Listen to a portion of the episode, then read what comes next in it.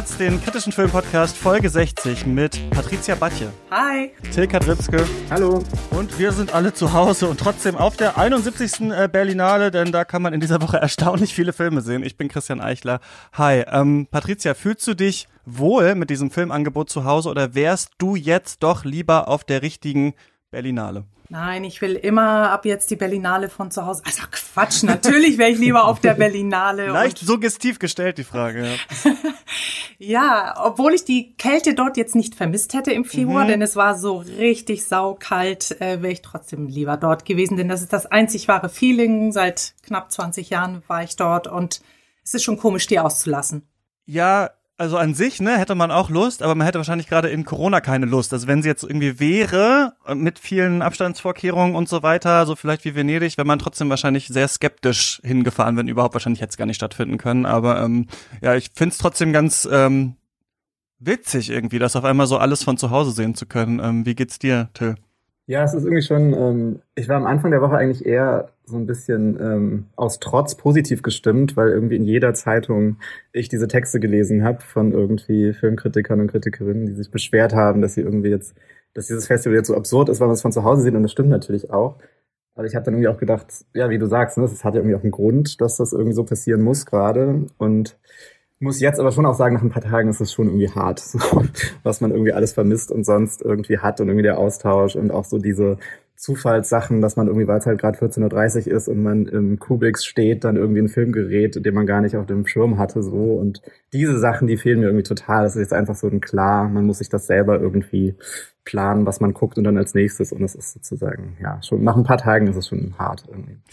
Ja, so eine andere Art von Spontanität, die jetzt so dazu kommt und die man vielleicht sonst hat. Also vielleicht auch, um es nochmal zu erklären für alle, die uns hören. Also was ist jetzt, hä, Berlinale? Vielleicht habt ihr es gar nicht mitbekommen. Also ja, die ist gerade, aber nur für ähm, Industrie und für Presse. Also quasi der Filmmarkt läuft gerade online und Pressevertreter, Pressevertreterinnen, wenn sie eine Akkreditierung haben, so wie wir, können online die Filme auch gucken. Und es sind weniger Filme als normalerweise auf der Berlinale laufen, aber ich finde es sind ehrlich gesagt absurd viel. Also ich glaube, weiß nicht, wie es euch ging, aber wir dachten ja, glaube ich, alle die letzten Monate, okay, der Wettbewerb wird dann so ein bisschen online sein. Was wird man überhaupt sehen können? Also ich hatte so damit gerechnet, okay, vielleicht sind das am Ende nur acht Filme oder sowas, die da in dieser ganzen Woche gezeigt werden. Ja, mitnichten. Also jeden Tag morgens um sieben werden da, weiß ich nicht, wie viel sind das, 25 Filme oder sowas äh, oder vielleicht mehr hochgeladen auf dieses äh, Presseportal und die sind dann 24 Stunden lang ähm, anzuschauen. Und das ist so richtig. Deutscher könnte diese, diese Plattform nicht sein, eigentlich, finde ich. Das ist wie, wenn ihr euch bei eurer Uni einloggt oder sowas. Man loggt sich ein, geht auf seinen Account und dann kann man einfach auf so eine Seite und da sind dann einfach 24 Filme, ohne dass da mein Name reinkodiert ist, ohne irgendwie, dass es so einen krassen Pressescreener-Vibe hat. Ich weiß noch, Max Ophüls Festival haben wir eine Folge zu gemacht. Da hat irgendwie gar nichts funktioniert, da musste man die ganze Zeit mit der Festivalleitung reden oder sowas. Es ist super komfortabel, es funktioniert alles und man kann fast alles sehen, außer ähm, Außer so ein paar Sachen, ne? Also so ein paar Deutsche sind irgendwie gegeoblockt, aber ich war eigentlich erstaunt, wie viel dann doch am Ende jetzt so da ist und wie mhm. viel man Auswahl treffen muss. Ich weiß nicht, ob es euch auch so geht. Ja, es ähm, ist vor allem genau diese, dieses Angebot ist extrem groß, auch jeden Tag und natürlich irgendwie dadurch, dass ihr immer nur 24 Stunden, also ich weiß nicht, wie ihr das macht, legt ihr euch sozusagen die, die, die wichtigsten Filme gleich an den Anfang und arbeitet dann so nach irgendwie ähm, Priorität ab oder überlegt ihr euch, welcher Film wäre was für einen Abend, welcher was für einen Morgen? Also ich bin da auch irgendwie, habe noch kein System gefunden, aber ich finde es auch, ähm, ja, eigentlich löst es so, also man denkt ja, man hat so ein bisschen mehr Freiheit vielleicht dadurch, dass man nicht an Kinozeiten, äh, an Anfangszeiten gebunden ist, aber es ist irgendwie ein anderes Problem der Beschränkung, das man hat, weil natürlich auch trotzdem an manchen Tagen extrem viele Filme laufen, die man irgendwie alle gern sehen will. Also ich starte gerne mit den längsten zuerst. Äh, vielleicht unter der Annahme, das könnte Arbeit sein. Oft ist es ja auch einfach nur Vergnügen. Und dann arbeite ich mich weiter vor und zwischendurch kann man sich einen Tee kochen, hat ja dann auch einen Vorteil. Und äh, manchmal fällt da vielleicht sogar noch eine kleine Serie darunter. So vielleicht erst gegen 1 Uhr morgens. Ja, auf jeden Fall ist es ganz anders, ne? Also es ist so zum Beispiel, also nicht, dass man das alles wahrnehmen muss, aber ich will es einmal sagen, man kann die Filme in höherer Geschwindigkeit angucken. Bis zu achtfach, also ist in diesem Player möglich. Das heißt, man kann auch einen Film irgendwie durchballern, wenn man das äh, scheinbar möchte. Man kann natürlich in Filme reinskippen, mal reingucken, wie ist der Look und sowas. Also alles Sachen, die natürlich normalerweise nicht möglich sind. Und wir wollen ja eigentlich auch nicht diese seltsamen Freiheiten, sondern wir wollen ja eigentlich das Gefühl, wir sind im Kino, wir müssen das jetzt äh, schauen zusammen auf der größtmöglichen Leinwand so. Aber es ist einfach ein bisschen anders. Es gibt eine andere Art von Buzz. Also wir haben ja einen Discord bei Katz, da kann ich auch morgens immer mal reinposten, ey, die Filme gibt's, ein paar sind auch akkreditiert, so, was habt ihr schon gesehen, was ist gut? Also wenn jemand einen Film schon morgens um acht gesehen hat, kann er mir das noch sagen, dann kann ich ihn vielleicht noch um 0 Uhr nachts mir noch anschauen und sowas. Also diese Art der Kommunikation gibt es, aber natürlich arbeiten wir, glaube ich, alle ein bisschen anders. Denn Till, das ist für mich so ein bisschen so ein Epic Crossover, dass wir jetzt hier reden, weil wir beide normalerweise einen täglichen Berlinale-Podcast machen. Du bist ja bei critic.de. Ähm, ihr macht das ja äh, immer auch schon viel länger, als wir das bei Katz und vorher noch bei Shots gemacht haben. Ähm, und wir ja eigentlich auch, machen es jetzt dieses Jahr nicht. Also bei Katz werden wir zwei Folgen machen, eine jetzt und eine nächste Woche, äh, um noch so ein bisschen über den Rest ähm, zu sprechen. Und deswegen kann ich auch sagen, ich gucke gar nicht so viel. Also normalerweise schaufel ich mir diese Berlinale Zeit komplett frei mit Arbeit, sodass ich dann zehn Tage in Berlin sein kann und nur Filme gucke. Jetzt arbeite ich einfach tagsüber auch für andere Jobs und gucke dann halt abends meistens. Also meistens einen Film morgens und äh, zwei Filme abends. Also ich gucke gar nicht so viel wie alle anderen. Ähm, und wie macht ihr das jetzt ähm, äh, äh in diesem Jahr? Ähm, wir planen gerade wahrscheinlich einen Podcast einfach als Abschluss, so wo wir einmal auch über unsere Highlights reden. Wir sind ja nur zu dritt diesmal ähm, als Akkreditierte von kritik.de und haben uns damit einfach, also das ist auch eine technische Frage, ne, weil wir auch irgendwie jetzt bis jetzt halt immer uns unten im Berlinale Palast mhm. getroffen haben nach irgendwelchen Filmen und da schön mit irgendwie Diktiergerät uns unterhalten haben. Und jetzt hat das einfach niemand groß in die Hand genommen, das ähm, quasi technisch äh, und, und digital und ähm, distanziert zu lösen. Aber wir gucken gerade, dass wir zumindest irgendwie diesen Abschlusspodcast, den wir sonst auch immer gemacht haben, irgendwie hinkriegen. Ja. Also, Patricia, du bist vom ja. Ein täglicher Podcast wäre Ihnen deshalb äh, ein bisschen schwierig, auch weil man ja jemanden den Mund wässrig macht und die kriegen das ja erst im Juni ja. zu sehen, ne? Ja, also das ist ja sowieso so eine Sache. Es ist ja meistens dann eh oft so, dass man beim bei der Berlinale erst am nächsten Tag, also oder wenn die Weltpremiere ist, dann drüber reden kann und dann ist es manchmal auch wieder schwierig für Leute, das zu sehen und sowas. Das hat ja jedes Festival so seine Problemchen. Aber jetzt ist es natürlich witzig, weil wir auf einem Festival sind, was ja, wie in einem Science-Fiction-Film so zeitversetzt dann, also erst in ein paar Monaten bei den Leuten ankommt. Also dann im Juni, das haben wir nämlich noch nicht gesagt, da wird dann nämlich wenn bis dahin Corona-mäßig alles okay ist, ne, das wissen wir natürlich alle auch nicht, aber wenn alles gut läuft, wird es ähm, im Juni, ich glaube auch so zehn Tage oder sowas, also wirklich lange äh, Berlinale für die Öffentlichkeit auch geben, die dann irgendwie unter anderen Vorzeichen steht. Also dann wissen wir schon, welche Filme haben die Preise gewonnen. Ne? Also das ist ja normalerweise nicht so. Also der Wettbewerb ist dann schon ist dann schon durch und die Preisverleihung und so weiter. Aber die Filme, über die wir jetzt reden, kann wahrscheinlich eine Öffentlichkeit erst im Juni sehen. Aber ich finde es gerade deswegen trotzdem interessant darüber zu sprechen, weil wir hier schon Sachen auch von großen Regisseurinnen und Regisseuren äh, zu sehen bekommen, was ich gar nicht so erwartet hatte. Ähm, Patricia, du bist beim NDR, ne? Und ähm, meinst ja, du bist auch schon so lange auf der Berlinale. Was, was machst du da normalerweise so? Weil du guckst nicht nur Sachen und schreibst, du führst auch Interviews, ne? Genau, ich ähm, führe Interviews oder ähm, bin auch schon mal auf dem roten Teppich, dann allerdings immer mit norddeutschem Bezug, weil ich äh, regional berichte. Ah, äh, habe aber auch früher für Zeitschriften gearbeitet, äh, die zum Teil alle schon dicht sind und äh, nicht mehr publizieren. Und da habe ich dann auch eben Genre-Kino gemacht, äh, wie ich vorhin schon erwähnt habe vor dem Gespräch hier schon äh, über japanisches oder was auch immer, äh, südamerikanisches Kino. Und das kann ich dann im Laufe des Jahres platzieren, wenn denn die Filme dann ins Kino kommen. Aber jetzt ist es dann immer regional bedingt und ähm, das mache ich zum Teil direkt vor der Berlinale und das erscheint dann während der Berlinale. Und meistens online oder eben auch im Radio. Mhm. Genau, verlinke ich dann noch mal so ein bisschen eure Profile auf Twitter und so in den Podcast-Beschreibungen, kann man dann nochmal nachgucken. Wollen wir zu Filmen kommen? Wollen wir überhaupt ihr Bock über Filme zu reden? Ich würde sagen, ja klar. Wir machen das mal.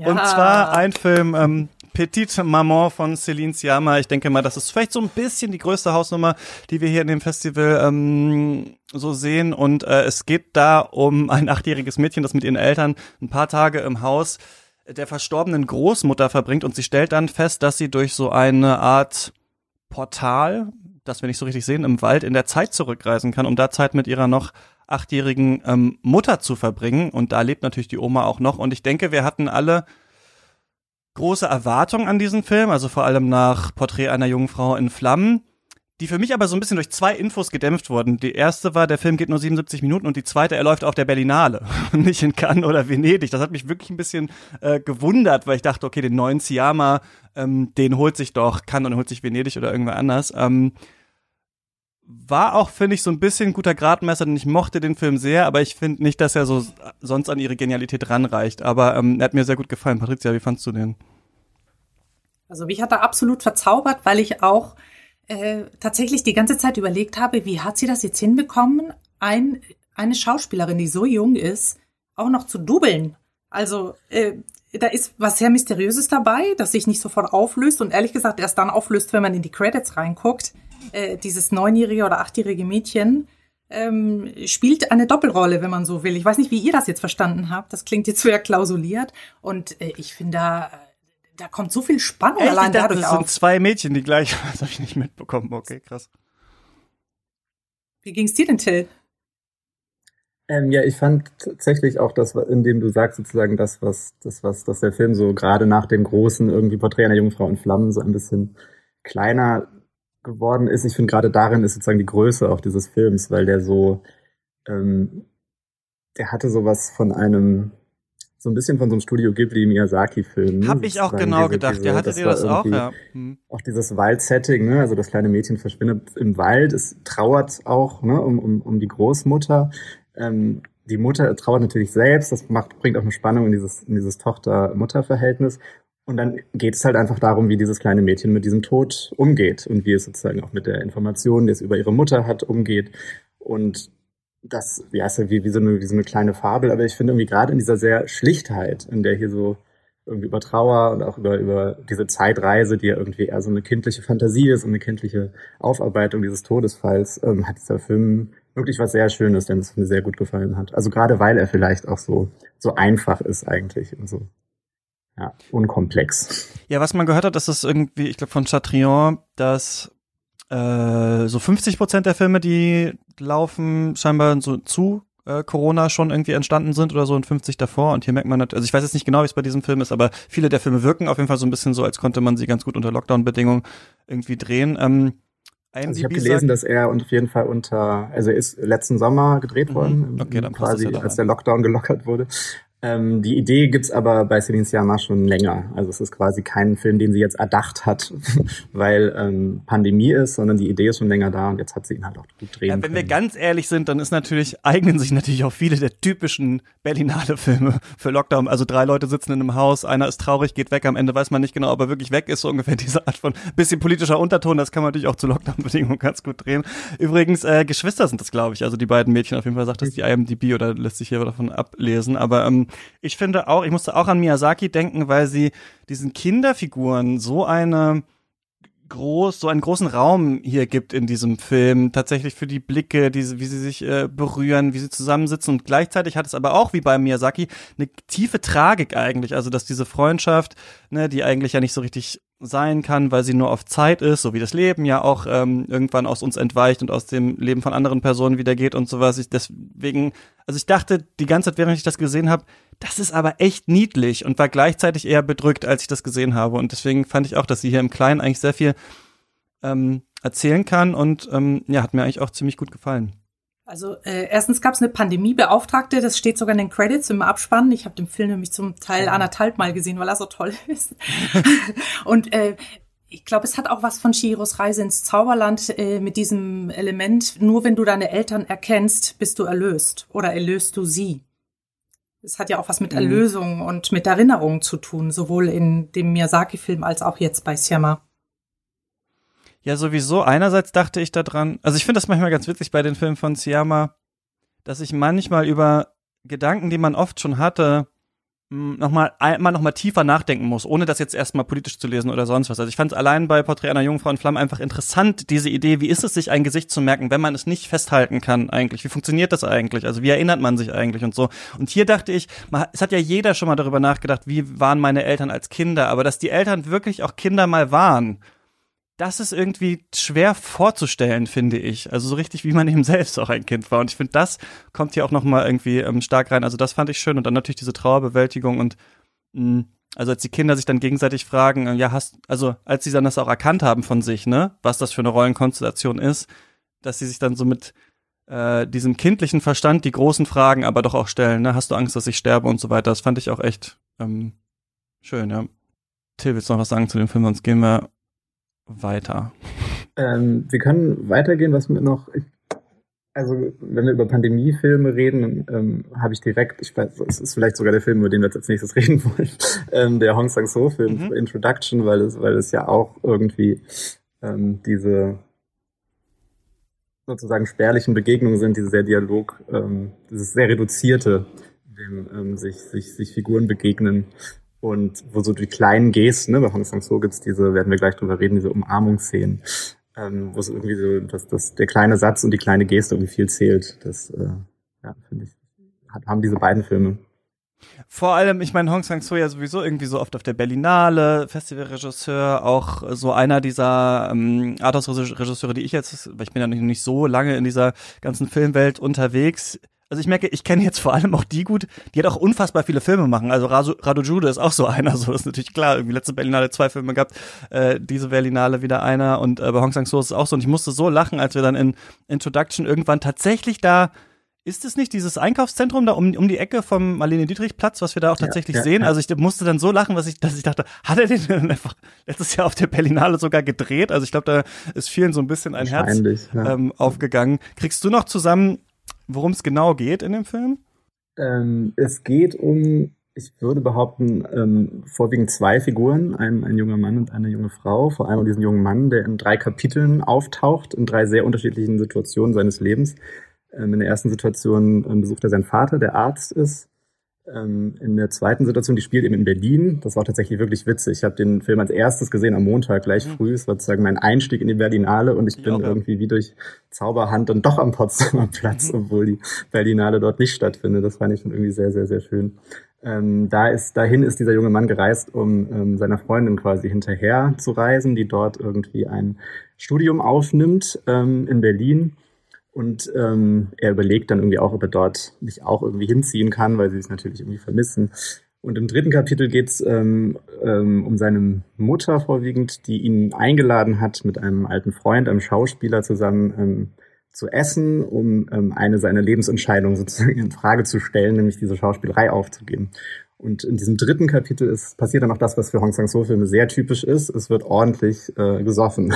Also der Soju fließt und auch wenn der, der, der alte Schauspieler einmal irgendwie sagt, ähm, der gut, ich glaube sowas wie ein guter Trinker wird nicht betrunken oder so ähnlich, mhm. ähm, ist er dann auch der, die Person, die am Ende doch ziemlich ähm, sich, sich in Rage redet mit einem sehr schönen ähm, ja, Monolog. Aber so viel vielleicht erstmal zum Inhalt. Ich weiß nicht, wie. Wie fandst du den? Mir hat er also ich bin ein großer Hong Sang-soo-Fan, deswegen ist es irgendwie, es ist, ich glaube, es ist tatsächlich fast unmöglich, dass mir ein Film wirklich nicht gefällt, weil ich glaube, gerade in diesem, in diesem repetitiven, in diesem. Ja, was schätzt ihr Fans so an ihm? Weil ich kenne ihn, ich kenne nur ähm, The Woman Who Ran vom letzten Jahr und habe mich sonst noch nicht so viel mit ihm beschäftigt. Den mochte ich sehr, aber bei Introduction dachte ich jetzt, irgendwie so, also dieses gerade dieses beiläufige, das dann wurde viel bei uns im Discord auch gesagt, bei Hong Sang-so ist es so, dass jeder Film auch wie so eine Appendix zum Film davor eigentlich ist und die Filme so miteinander kommunizieren. Also so, so wie Leute über das MCU reden, reden Leute bei uns im Discord über Hong Sang-so. Ähm, ich konnte hier nicht so richtig mit connecten irgendwie mit diesem Film, weil ich irgendwie das Gefühl hatte, die Fragen, die hier diskutiert werden, waren für mich kleiner und vielleicht nicht so fies frötzelnd, wie die vielleicht auch bei, bei ähm, Omen Who Ran waren. Ähm, was schätzt du so an ihm? Ich glaube tatsächlich, dass man bei Hong Sang-so ihn zu schätzen lernt, wenn man zumindest ein paar Filme gesehen hat. Mhm. Also ich kann mich erinnern, dass ich auch ihm begegnet bin, als ich schon Kollegen hatte und Freunde hatte, die große Hong Sang-so-Fans waren, als ich quasi meinen ersten ähm, gesehen habe und war da auch nicht sofort dabei. Ich glaube, wenn man sich so ein bisschen einsieht und gerade in dieser Variation des irgendwie eigentlich immer ähnlichen oder immer gleichen, dann die entscheidenden Dinge sich verschieben, ähm, also ich kann zumindest mir gut vorstellen, dass so ein Film wie Introduction, auch so ein Film wie, hat ähm, auch sehr ähnlicher Film, in, in, der ist nämlich in Cannes gedreht worden, der heißt Claires Kamera, glaube ich, mit, mit Isabelle Huppert, den wir vor ein paar Jahren gedreht haben, der ist auch deutlich kürzer als andere Filme, der ist auch deutlich kleiner in dem, was er will. Ähm, also ich glaube, es ist so ein bisschen wie Hong Sang-so macht Filme, die, die sind etwas größer aufgeladen, die stellen vielleicht die größeren Fragen, die sind so ein bisschen, sind die Konstruktion, die narrative Konstruktion ist irgendwie ein bisschen komplexer. Und dann gibt's welche, die sind eher so Etüden, so Fingerübungen. Ähm, und das ist auf jeden Fall einer von diesen Filmen. Und ich glaube, wenn man diesen Kosmos kennt, dann ähm, weiß man auch diese Fingerübung irgendwie nochmal anders zu schätzen. Könnte ich mir zumindest vorstellen. Aber ich weiß nicht, wie, wie ging es dir, Patricia? Also ich finde, ihn prägt ja auch immer eine große Leichtigkeit in den dann manchmal äh, schwereren Dialogen und die dann plötzlich aber sich äh, ja in einen Witz verwandeln, wo man es vorher gar nicht erwartet hat. Äh, manchmal ist es aber auch der Schnitt. Im letzten Film zum Beispiel war es der Schnitt auf eine Katze, der reiner mhm. Zufall gewesen ist, wo das Publikum Applaus gespendet hat im Kino. ist, ja. und hier fand ich zum Beispiel in der Berliner Episode äh, so eine kleine Sidekick, ähm, diese Schauspielerin ähm, mhm. oder die in Berlin studiert, geht zu einer Tür rein, eine Berliner Tür, kriegt das Schloss nicht auf und fragt ihre, ich glaube Tante ist es, warum geht diese Tür nicht auf? Ja, weil es eine deutsche Tür ist. Also ich musste da auch wieder lachen. Ja, wie doll fehlt das eigentlich? Die, so diese kleinen, dass man mal, also man weiß ja gar nicht, wo hätte jetzt jemand gebuht, wo hätte jemand äh, gelacht und sowas. Ist schon, also diese, also das fand ich jetzt witzig, weil ich habe daran nicht mehr gedacht an diesem Moment, bis du es jetzt gesagt okay. hast. Das war schon so ein, so ein kleiner Berlinale äh, Wettbewerbsmoment im letzten Jahr, ne? Das sind viele Momente. Von daher, ähm, ich, und das sind ja bei anderen Leuten auch andere Momente. Wie siehst du das, Till? Ich habe vorhin nur gelesen, ich weiß gar nicht mehr, wo ein Kollege oder eine Kollegin hatte geschrieben, dass äh, sie sehr gerne in der Anfangsszene von Radu Jude im Berlinale Palast gesessen hätte. da natürlich das irgendwie, äh, ja. Ja, vielleicht können wir natürlich sofort auch drin äh, wiedererkennen in diesem Jahr. Das wäre interessant geworden auf jeden Fall. Lass mal über den reden, aber noch ein, Patricia, willst du noch was sagen zur Introduction? Du fandst ihn, dir hat er gefallen? Mir hat er gut gefallen, aber auch, weil es äh, ja wie der nächste Film, den wir gleich besprechen, ein Triptychon ist. Und ähm, man kann sich ja in einer Episode, sag ich mal, ausruhen und in der nächsten wieder mehr Spannung aufbauen. Und äh, dadurch wirkt es so äh, kurz. Also er ist ja, wie gesagt, nur 66 Minuten, ne? Mhm, ja, mhm. das stimmt. Äh, das, ähm, ja, mal gucken. Es bleibt spannend, ob ich noch Hong Sang-soo-Fan werde oder nicht. Nach diesem Film dachte ich erstmal so, ja, ach, muss vielleicht nicht sein, aber vielleicht beim nächsten Mal. Ähm, äh, andersrum ist es auch, oder ähnlich vielleicht sogar bei Radu Jude, den ich eigentlich ähm, auch erst kennengelernt hatte mit Mir ist es egal, wenn wir als Barbaren in die Geschichte eingehen, der von ein paar Jahren mein Lieblingsfilm des Jahres war und ich dachte, wow, ich habe meinen neuen Lieblingsregisseur gefunden. Alle Filme danach völlig anders als dieser Film sind und ich dann äh, auch bei diesem Film jetzt wieder dachte, boah, das ist mir aber echt ein bisschen zu viel Experiment, ähm, aber gilt ja auch hier bei manchen als einer der besten Filme des Festivals. Bad Luck Banging or Looney Porn und der Film äh, fängt an, ja, mit einer also es wird ja später noch debattiert, ist es überhaupt ein Porno-Clip, äh, den wir da sehen? Ja, eigentlich nicht. Es ist ein ja, Sexfilmchen, das halt Privatleute gedreht haben. Die eine ist eigentlich Lehrerin an einer ähm, Schule und wir sehen halt diesen ähm, dieses Pornofilmchen ähm, quasi aus seiner Sicht gefilmt äh, am Anfang des Films und daher wäre ich wirklich auch gerne im Berlinale Palast gewesen. Ja, es ist, glaube ich, ähm, das wäre glaube ich interessant geworden. Und dann sehen wir sie aber hauptsächlich so durch ähm, Bukarest laufen, unterschiedliche Menschen treffen, so ein bisschen bei der, also wir wissen eigentlich am Anfang noch gar nicht so richtig, dass sie das überhaupt ist in dem Video und ähm, was da eigentlich los ist und begleiten sie so ein bisschen durch ihren Alltag, auch viele so seltsame Straßensituationen, also der Film ist aufgeladen von viel so Sexualität, aber auch Aggression in dieser Gesellschaft. Und dann, du hast es gerade ja gesagt, Patricia hat jetzt so drei geteilt, also die zweite Teil ist eher so Essay-Film-mäßig, also wo wir Texteinblendungen sehen zu bestimmten Themen und äh, dann auch Bilder dazu und, und das auch viel um Kolonialgeschichte, Gewalt, Macht, äh, Sexualität, Unterdrückung und so weiter geht. Und der dritte Teil ist dann so, ein, so eine theaterhafte Elternversammlung, in der diese Lehrerin sich rechtfertigen soll dafür, dass dieses äh, Sexvideo mit ihr online ist und quasi die Elternschaft gefragt wird, soll die jetzt eigentlich aus der Schule fliegen oder nicht? Und ihr Argument ist halt, ich habe das nicht ins Internet geladen, das ist nicht illegal, warum eigentlich? Und dann wird quasi so ein bisschen darüber ähm, diskutiert. Till, wie fandst du das? Ähm, ja, gut, spannend, ähm, sehr so offen, dass man natürlich irgendwie dazu ähm, angeregt wird, so eigene Assoziationen auch zu bilden. Das ist auch irgendwie, glaube ich, das Prinzip von vielen seiner Filme, dass mhm. sie erstmal versuchen, nicht so direkt die Thesen rauszuhauen, sondern ein Angebot zu machen. Ich fand ähm, erstmal hast du, ich weiß nicht, hast du glaube ich noch nicht erwähnt, dass das quasi auch wirklich in die, diese Geschichte zu Pandemiezeiten spielt. Also Stimmt, tatsächlich ja. im ersten Teil. Und das war für mich war es glaube ich der erste Moment, in dem ich sozusagen im Kinobild eine Gesichtsmaske, also eine sozusagen Covid-19 äh, Gesichtsmaske gesehen ja, habe. Ne? Ja. Und das war für mich schon ein krasser Moment, weil in diesem Moment ja irgendwie so eine Realität, die für uns jetzt schon ein Jahr irgendwie da ist, auf einmal auch so eine Kinorealität wird. Äh, das fand ich einen ganz interessanten Effekt, so, weil das ja irgendwie dann nochmal einen anderen ähm, mit allen ihren eigenen, also man merkt dann auch so, Manche haben diese viel zu kleinen Masken auf, wisst ihr, bei manchen rutschen die immer so runter, so während die reden von der Nase. Also man hat schon das Gefühl, man bringt so seine mhm. Aversion, die man auch im Alltag hat, gegen bestimmte Arten des Maskentragens äh, in diesen Film auch mit rein. Oder hat sie da gesehen? Auf jeden Fall ging es mir so, ja. Und diese Aggressionen spielen ja auch eine Rolle in diesem mhm. ersten Teil, ja. ne? Dieses an der Supermarktkasse irgendwie, also es sind irgendwie alle so ein bisschen unter Strom. Auf jeden Fall. Und ich fand dann aber im Zusammenspiel diese, dieser drei Teile tatsächlich irgendwie, also meine Assoziation war so ein bisschen, wenn ich so ein bisschen politisch lese, dass alle diese Dinge, die in diesem zweiten Teil, in diesem irgendwie ja fast so PowerPoint-Vortrag, äh, Mash-up irgendwie, ähm, ne, die du auch erwähnt hast, irgendwie Kolonialgeschichte, ob irgendwie die, die ähm, Diktatur in Rumänien, Vergangenheitsaufarbeitung, mhm. all diese Sachen. Themen sind, die eigentlich eine sozusagen öffentliche Debatte ähm, herausfordern müssten oder sozusagen Diskussionen. Ähm, aber worüber dann diskutiert wird, ist eben nur dieses Porno-Video und ob diese Lehrerin jetzt irgendwie da rausgeschmissen wird oder nicht. Ähm, also ich fand das als, als so sehr eigenwilliger und sehr ja, irgendwie provokanter Blick auch auf so Debattenkultur eigentlich schon ganz interessant und auch wie sich ähm, was sozusagen für Empörung ver, ver, ähm, was Empörung verursacht und was nicht Empörung verursacht. Ähm, das war so ein bisschen eine der Assoziationen, die ich hatte, aber ich glaube, die Stärke des Films ist tatsächlich, dass er da sehr, sehr offen ist. Deswegen, ähm, genau, bin ich auch gespannt, was, was, was ihr so, woran ihr so gedacht habt. Woran hast du gedacht, Patricia? Ähm, ich, dass es wahrscheinlich dasselbe äh, beim Arthouse-Publikum hervorrufen wird, wie andere davor auch. Äh, wo ist jetzt die Realität? Wo ist da jetzt gerade Fiktion? Und äh, wenn man das nicht auflösen kann, äh, dass sie nicht unbedingt wissen, äh, kann ich den jetzt weiterempfehlen, aber eigentlich ist es genau das Spannende, in dem Moment äh, mitzugehen, äh, sich da reinfallen zu lassen. Und ich finde ja auch, das letzte Drittel ist ja das zugänglichste von allen, wo es ja so eine Art Scherbengericht gibt, ne? Und ähm, Grunde genommen es um Rhetorik geht. Ja, das hat mich richtig genervt. Also oh. wahrscheinlich wollte er das auch und ich, ich weiß auch nicht, ich fand, also ich, er macht es einem natürlich auch nicht leicht, weil er am Anfang das so fließen lässt, den Film. Also nee, am Anfang schockt er einen eigentlich mit der Pornoszene. Dann lässt er das relativ fließen, dass man so ein bisschen, der Puls geht eigentlich runter und kocht dann nur manchmal hoch, wenn es da diese Aggressionen gibt irgendwie.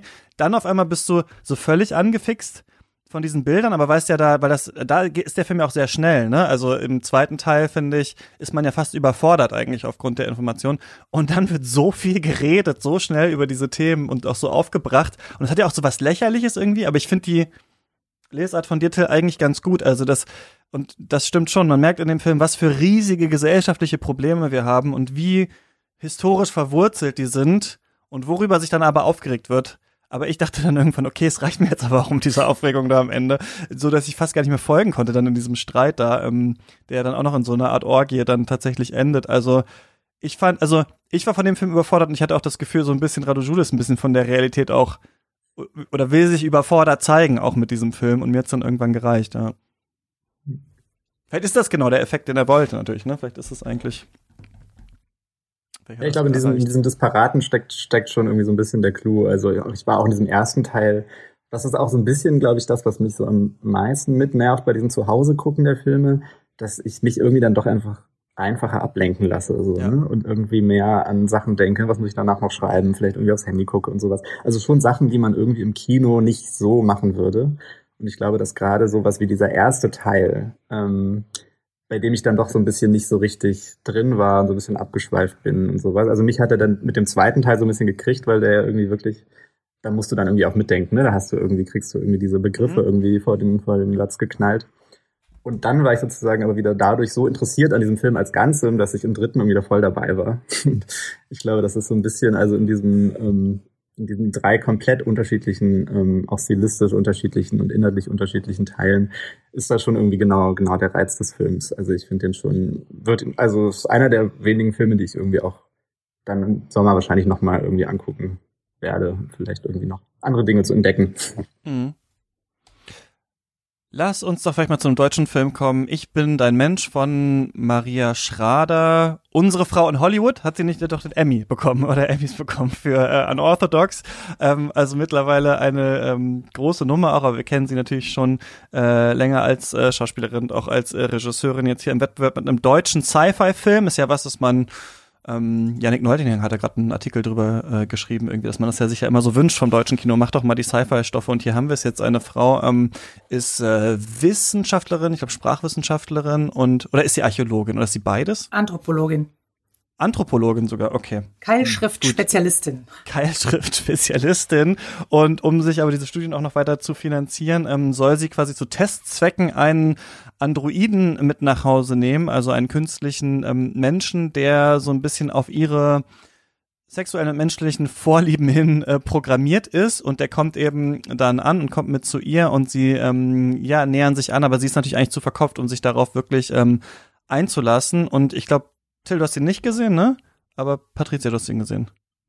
Genau, ich habe ihn gesehen und auf den habe ich mich auch wahnsinnig gefreut, weil die Idee alleine, es ist ja eine Kurzgeschichte und äh, die Idee alleine ist ja schon verrückt äh, und das hat auch Maria Schrader betont, es ist jetzt ausnahmsweise mal eine Frau, die auf einen Androiden äh, trifft und ja. nicht andersherum. Wir kennen das ja von Ex Machina, da ist die Rolle immer verkehrt. Und vor allem gehen ja oft in anderen Filmen die Geschichten immer ganz schlecht aus. Ich will nicht damit sagen, wie sie hier ausgeht, aber eben die Prämisse war jetzt erstmal schon mal andersherum. Und äh, allein der Einstieg in den Film ist einfach Gold wert, äh, denn sie kommt in einen Ballroom und von einer nicht näher benannten Firma, die diese Cyborgs eben herstellt und soll jetzt erstmal diesen Cyborg kennenlernen, ob sie ihn denn jetzt mit nach Hause nimmt für drei Wochen. Also von ihrem Urteil hängt ganz viel ab, für die Zukunft, wenn man so will, der Gesellschaft und der Menschheit, weil sie eben Spezialistin ist, eine von sieben, die diese Cyborgs beurteilt.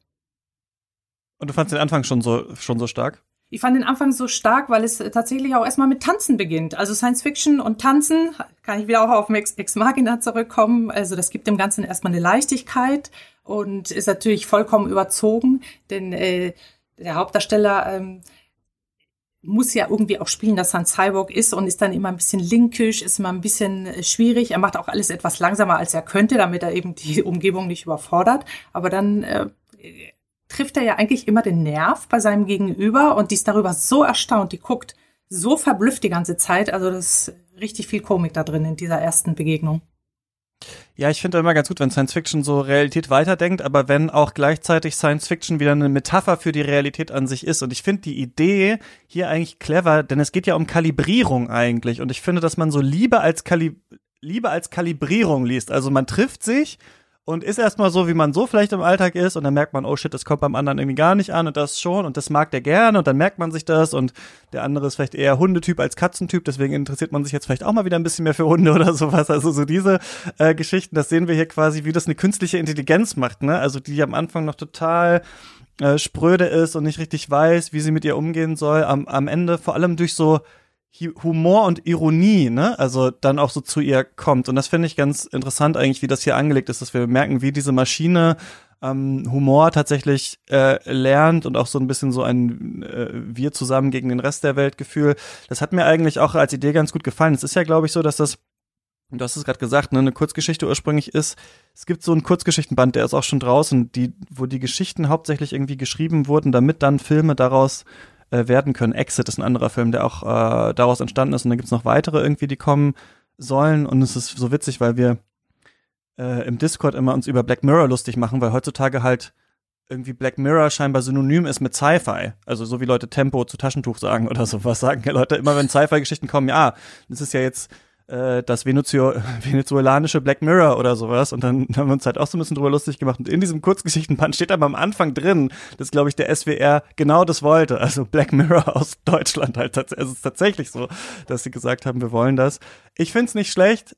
Ich finde, ähm, schön, dass wir hier am Anfang Sandra Hüller sehen. Ich habe so das Gefühl, es gibt ja so ein paar Leute, die man jede Berlinale sieht. Franz Rogowski, glaube ich, dieses Jahr nicht dabei. Aber ich finde es auch ganz nett und es soll ja auch ein Fernsehfilm sein, das ist es aber auch so ein bisschen. Also ich finde, es ist jetzt kein Science-Fiction-Meisterwerk, aber ich finde, dass der in manchen Teilen schön ist, der Film vor allem. Irgendwann sagt sie zu ihm, äh, wie lange hättest du denn hier gewartet? Und er sagte, bis du kommst. Und da, das musste ich irgendwie lächeln. Also ich fand den irgendwie sehr niedlich, ein bisschen wie den Siama-Film eigentlich auch. Auf jeden Fall finde ich auch perfektes Popcorn-Sommerkino. Also wenn dann die Kinos wieder aufmachen, ist das wunderbar als Start. Und er spielt mal wieder, wie der Hong Sang-so, äh, der zum Teil nur äh, zu 100 Prozent in Berlin oder zum Großteil. Und man fühlt sich gleich dort zu Hause und äh, wegen der Berlinale. und sieht aber andere Teile, nämlich im Pergamon-Museum äh, ist ein Teil gedreht worden. Und ich glaube, das ist das erste Filmteam, was jemals da reingehen durfte. In das Pergamon Museum im Original. Und äh, dann gibt's noch ein paar futuristische Szenen woanders, aber auch da kann man dann immer mitverfolgen, ach, das ist da, das ist da und es ist Science Fiction, aber es ist doch im Hier und im Jetzt. Es ist eine Romcom. Sie hat eigentlich eine Romcom gemacht und äh, warum eigentlich nicht, kann man sagen. Aber ich weiß nicht, ob der einen, äh, einen Preis gewinnen ähm, muss. Äh, Till, bei dir glaube ich auch noch relativ weit oben. Den hast du glaube ich nicht gesehen, Patricia, oder? Das Mädchen und die Spinne, oder hast du den auch gesehen? Nee, den habe ich nicht gesehen. Den hast du nicht gesehen. Till, willst du mal kurz sagen, was das für ein Film ist? Ja, das ist nicht so ganz einfach, weil ähm, die Zürcher Zwillinge, Roman und Silvan, die diesen beiden ähm, diesen Film inszeniert haben, ähm, vor, ich glaube 2013 war es schon ein bisschen her, ähm, gab es ihren Debütfilm ähm, Das merkwürdige Kätzchen, der damals noch im Forum der Berlinale lief. Ähm, das ist jetzt ihr zweiter ähm, Film, der auch Teil dann am Ende einer Trilogie sein wird. Das heißt, es kommt quasi noch ein dritter Teil.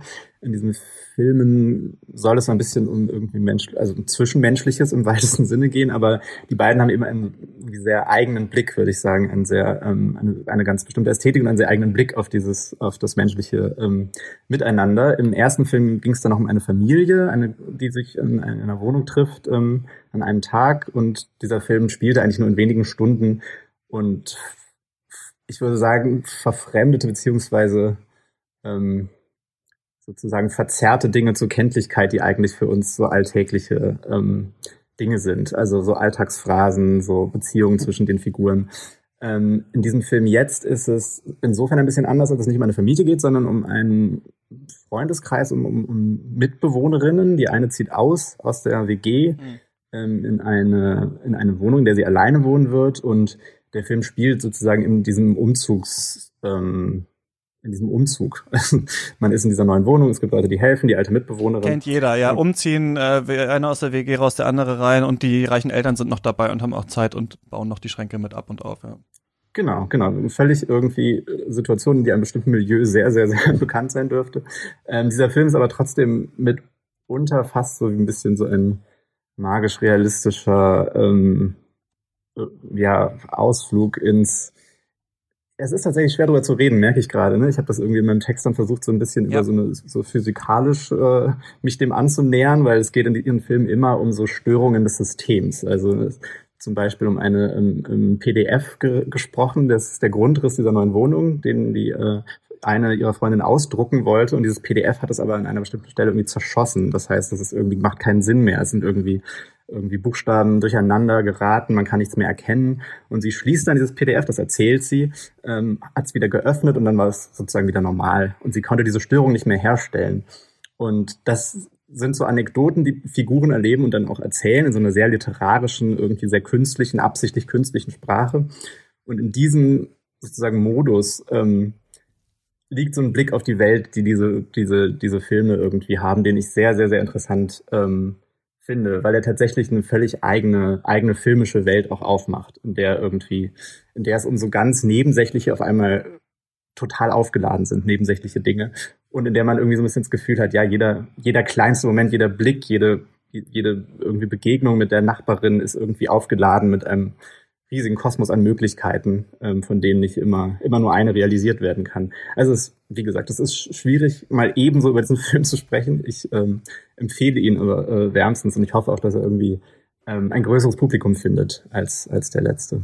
Ja, ich hatte so ein bisschen das Gefühl, es ist wie, ähm, ich war zu Hause aber von Angela Schangenleck für Dumme, so ein bisschen. Also für mich wäre der zugänglich. Ich fand das nämlich richtig gut, auch diesen Film, Das Mädchen und die Spinne, weil das alles so, verachtenswürdig und sexuell aufgeladen war, diese ganze Stimmung. Und das hat sehr geclasht, finde ich, mit dieser Heidi Tighty, wir haben ja die WG und jetzt ziehst du um und ich freue mich, dann ziehst du dahin und in, in unser Freundeskreis und so. Keine Ahnung, man kennt ja alle, man kennt diese Gespräche zu Hunderttausenden schon geführt in diesen WGs. Aber hier ist das alles so seltsam präzise, also wie mit einem Skalpell fügt man sich da Wunden zu, habe ich das Gefühl. Aber es ist nur die Sprache. Man sagt nur einen Satz komisch, ein Wort komisch die Mutter bandelt ja so ein bisschen mit diesem, äh, glaube ich, Vater oder um Umzugshelfer da irgendwie so an. Sowieso die Männer sind alle nur so benutzenswürdige Idioten eigentlich. Das hat mir sehr gut gefallen auch. Also wie viele Frauen hier so im Mittelpunkt stehen und sich gegenseitig so umtanzen. Es hat was ganz Großes so Also man denkt fast, man guckt so eine Folge Game of Thrones, so der späteren Staffeln, wo jeder sterben kann und den anderen von der Klippe stürzt und gleich kommen die Drachen oder so. Aber es ist einfach nur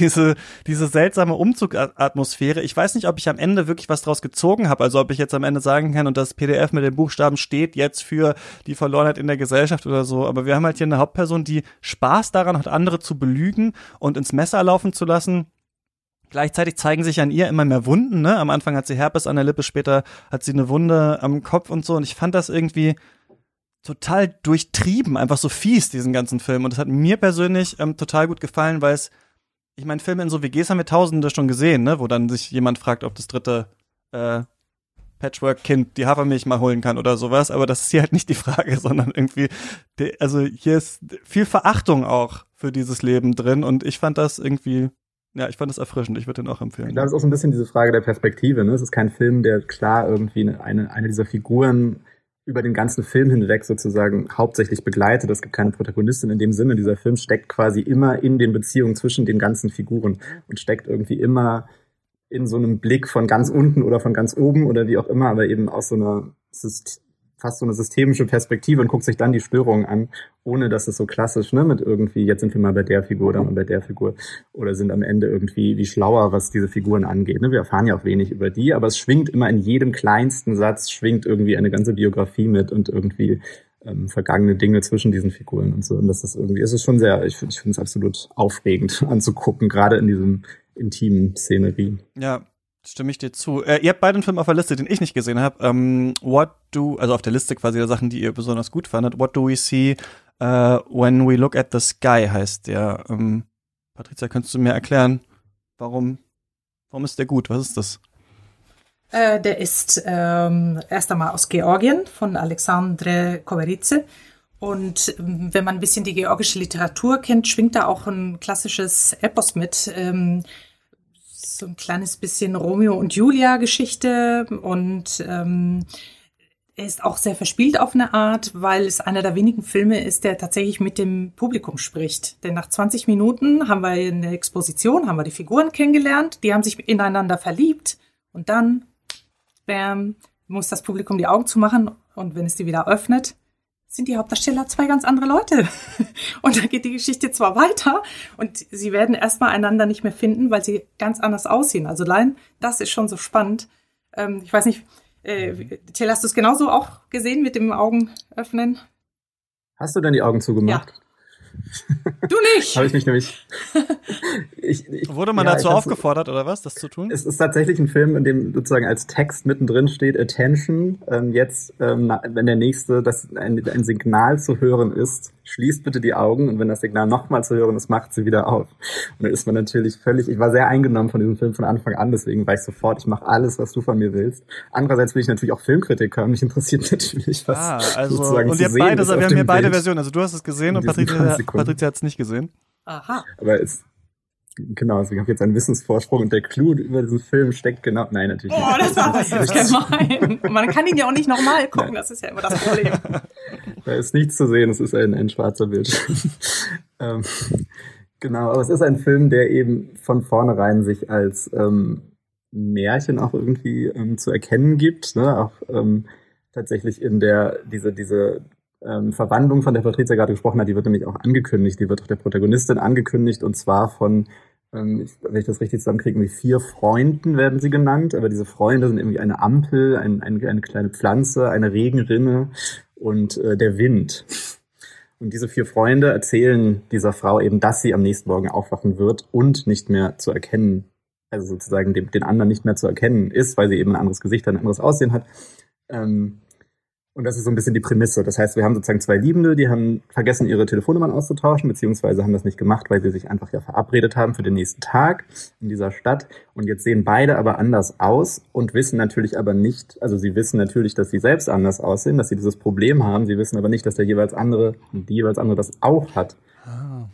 Das ist sozusagen die, die Märchen, die Märchenprämisse. Und dann ist das Tolle an diesem Film aber, finde ich, dass diese Prämisse jetzt gar nicht der Film ist. Also, dass man die ganze Zeit diese Handlung jetzt nachverfolgt und was machen sie dann jetzt und wie geht das weiter, sondern diese, dieser Film meandert dann irgendwie und zeigt eigentlich auch so ein bisschen ein Porträt dieser, dieser Stadt, ein Porträt der Leute. Es ist Fußball-WM, es, es wird, es geht dann irgendwann um Hunde, die sich verabreden zum Fußball gucken, aber der eine Hund hat eine andere Lieblingssniper als der andere. Es geht um die Geschichte dieses, dieser, ähm, dieser Stadt. Ähm, und mittendrin ist eben dieses Café, in dem sie ähm, als Eisverkäuferin anheuert und er vom, vom Kaffeebesitzer als ähm, jemand, der so eine, das kam auch im, im ersten Film von dem äh, Koberice, der vor ein paar Jahren in der Woche der Kritik lief, also im Alternativprogramm zu Berlinale, Lass den Sommer nie wiederkommen. Da gab es auch schon dieses diese, diese quasi Jahrmarktspiel, dass ähm, ein, ein, eine Reckstange quasi aufgestellt wird und ähm, Leute werden angezogen, versuchen,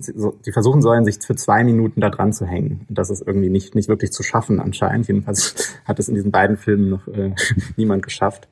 Und es ist einfach ein Film, der sozusagen sprudelt, übersprudelt vor irgendwie filmischen Ideen, vor ähm, wechselt ständig irgendwie die Register, ist ähm, sozusagen immer irgendwo schon woanders, wenn man gerade erst denkt, man ist jetzt irgendwie angekommen. Und darin ist er halt wirklich sozusagen als, als, als die Vorstellungskraft des, des, des Kinos irgendwie auch ausreizender Film einfach auch sehr, sehr gewaltig. Das war der Film, wo ich am ehesten, glaube ich, irgendwie traurig war, als ich ihn zu Hause gesehen habe. Also da freue ich mich schon sehr auf einen Kinobesuch. Wir sind jetzt, also ja, klingt total äh, interessant. Mal schauen, ob der ähm, wenn er, wenn er was gewinnt, man muss ja bei den Filmen, die interessant klingen, jetzt auch hoffen, dass sie was gewinnen, damit man sie dann nochmal anschauen kann, wenn die Gewinnerfilme nochmal gezeigt werden. Also gar nicht für die, die man schon gesehen hat und gut äh, findet, äh, hoffen, sondern für die, die man noch nicht kennt, damit man nochmal eine Chance äh, kriegt. Ich hoffe auf jeden Fall auch auf ähm, den. Ähm, wir sind jetzt schon so ein bisschen am Ende der Zeit. Patricia, hast du, äh, du hast auch Limbo gesehen, oder? Von Soi Chang? Äh, ich habe Limbo gesehen und ähm, war sehr gespannt darauf, äh, wie das asiatische Kino Hardboiled. Genau, du hast ja Hongkong auch vor, im Vorgespräch so ein bisschen angesprochen und so. Das würde mich jetzt auch interessieren, ja, was du da, was du äh, davon hältst. Aber ich bin jetzt nicht die Einzige, die ihn gesehen hat. Ich habe ihn auch gesehen.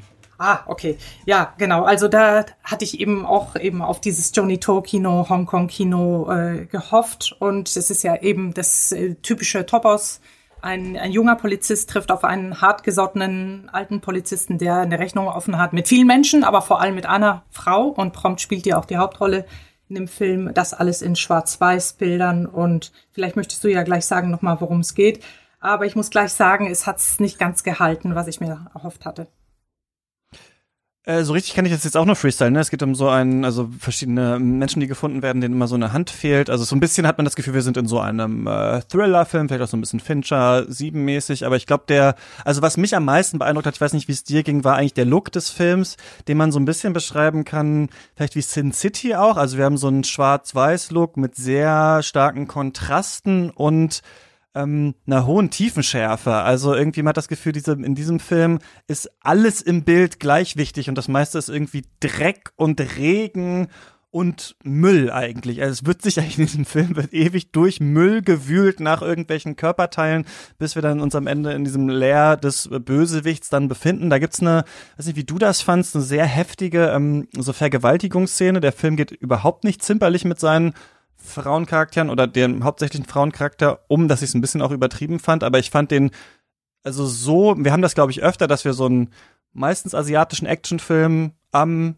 dritten, vierten Berlinale Tag kriegen und uns alle ein bisschen freuen, weil es mal, weil es mal richtig äh, Tempo, losgeht, Tempo, weil es mal richtig Tempo gibt, weil es mal knallt, weil es mal aufs Maul gibt und so. Also ich fand den aber, glaube ich, visuell interessanter als jetzt inhaltlich tatsächlich. Da ist bei mir gar nicht so viel hängen geblieben und vielleicht fand ich, dass er auch diese Gewaltszenen gegen Frauen so ein bisschen auch als Spektakel eher inszeniert hat, als wirklich was damit zu erzählen. Ich weiß nicht, wie du das fandst. Ich denke mal, das ist vielleicht so eine Art auch wie, wie Graphic Novel. Deswegen kommt das mit mhm. Sin City ganz gut hin. Und äh, dass dadurch die Stadt auch stärker in den Vordergrund rückt, weil äh, entsättigte Farben, sprich gar keine Farben, dann kommt die Architektur mehr zur Geltung, denn mhm. da ist mhm. ja ein riesiges Parkhaus, das eine wichtige Rolle spielt. Die Gassen vom alten Hongkong, was ja auch immer mehr verschwindet, äh, mit dem Müll, mit dem Verbrecher da. Also ich glaube, äh, ja, man wird den nicht auszeichnen. Das glaube ich auch nicht. Nee. Ähm, wollt ihr vielleicht jede, jeder noch eine Sache sagen, die ihr irgendwie gut fandet und dann machen wir den Sack zu. Till. Ähm, ja, müsste ich, also das, was mir als erstes gerade einfällt, ist, ich habe dann gestern tatsächlich, deswegen Limbo stand auch auf der Liste, ich habe mich dann dagegen entschieden. Ich habe mich gestern dann so ein bisschen versucht, das ähm, Erlebnis zu simulieren, das ich habe, wenn ich zufällig in einen Film gerate während der Berlinale und habe quasi meine Liste von Filmen, die ich mir irgendwie rausgesucht hatte, mal beiseite gelegt, bin einfach in diesen Berlinale Media Center da rein und habe auf hab einen Film angefangen, den ich eigentlich gar nicht auf der Liste hatte. So, das war ähm, All Eyes Off Me im Panorama und es hat tatsächlich sehr gut geklappt. Ich war ähm, vielleicht auch dadurch, dass ich eben gar nicht wusste, wo ich da hineingerate, sehr positiv überrascht. Ein israelischer Film über ähm, geht los mit einer Partyszene, ähm, die auch irgendwie, ja, irgendwie auch ein weirder Anblick, so in Pandemiezeiten. Und es geht um eine, eine, eine Liebesbeziehung, die gerade beginnt, in der es irgendwie auch um Sex geht und darum, dass sie irgendwie gerne mal geschlagen werden wird, das mal ausprobieren wird.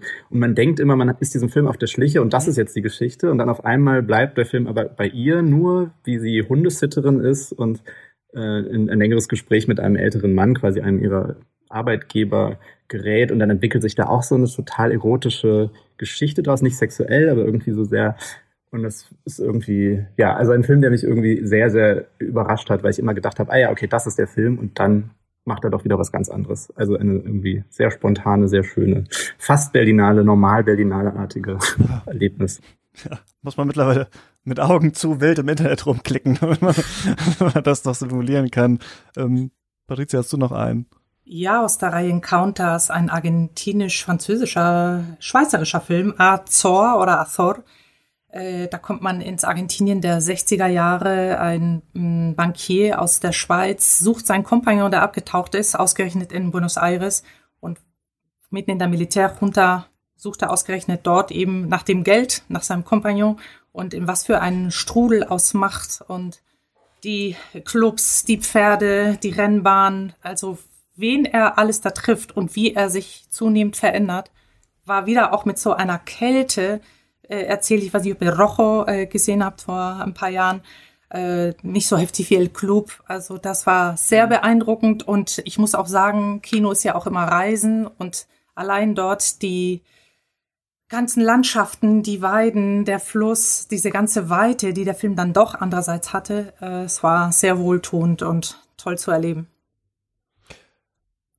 Ja, klingt auch spannend. Ähm, habe ich leider nicht gesehen. Äh, und den Rest, ähm, den ich hier noch auf der Liste habe, würde ich einfach auf die nächste Folge mal schieben, die wir vielleicht dann auch so als Rückblick dann ähm, mal schauen, wer da alles zu Gast ist, so ein bisschen länger machen. Also falls ihr jetzt da draußen das Gefühl habt, Moment mal, aber was ist denn mit Film XY, äh, könnt ihr uns gerne eine Mail schreiben, katzpodcast.yahoo.com. Äh, vielleicht kriege ich noch wen hier an die Strippe, der oder die äh, das gesehen hat, dann können wir drüber reden. Ähm, danke euch beiden, dass ihr da wart. Wo kann man, was ihr so macht, sonst so macht, finden? Sag doch mal, Patricia. Hm, ich bin auf Twitter und verbreite da hier und da auch die Artikel, die ich veröffentliche und sonst veröffentliche ich ja unter NDR Online die Kulturartikel und äh, ja, das war's schon. Das war's, verlinke ich. Till bei dir? Kritik.de. Ja, ähnlich. Kritik.de ähm, sagt genau, ihr, ne? Genau. Ja. Vorwiegend Kritik.de, da bin ich Redakteur und Autor, genau. Schreibe sonst auch mal für den Tagesspiegel, für den Filmdienst habe ich jetzt ein Jahr lang einen Blog betrieben, der ist jetzt ähm, beendet, aber da kann man auch die alten Artikel noch nachlesen. War das wegen dem Krakauer Preis? Genau, das ja. war das Krakauer Stipendium. Sag doch noch mal, einmal noch einmal kurz Werbung. Du hast ein, war das Zukunft des Kinos? Nee, erzähl doch mal, was hast du da gemacht? Ähm, der Sigrid Hacker Preis ist ein Preis, der einmal im Jahr vergeben wird, einmal für die beste Filmkritik, also für einen Text, und dann gibt es eben ein Stipendium, was an einen Autor oder eine Autorin vergeben wird. Ähm, und die Aufgabe ist dann sozusagen ein Jahr lang eine Essay-Reihe und einen Blog zu betreiben. Die Essay-Reihe soll zur Zukunft des Kinos ähm, genau stattfinden, wobei es natürlich ein, ein sehr weites Thema ist, dass man dann auch mit eigenen irgendwie Zuschnitten ähm, füllen kann. Ähm, der Blog ist tatsächlich sehr ausführlich. Da musste dann jede Woche irgendwie ein kleiner Text erscheinen. Also es war irgendwie ein Stipendium mit durchaus viel Arbeit verbunden war. Ähm, genau, das ist jetzt eben, habe ich jetzt gerade beendet. Ist meine Nachfolgerin Esther Bus, macht jetzt gerade das, das ihr, ihren neuen Blog und ihre neue Essay-Reihe zu finden beim Filmdienst.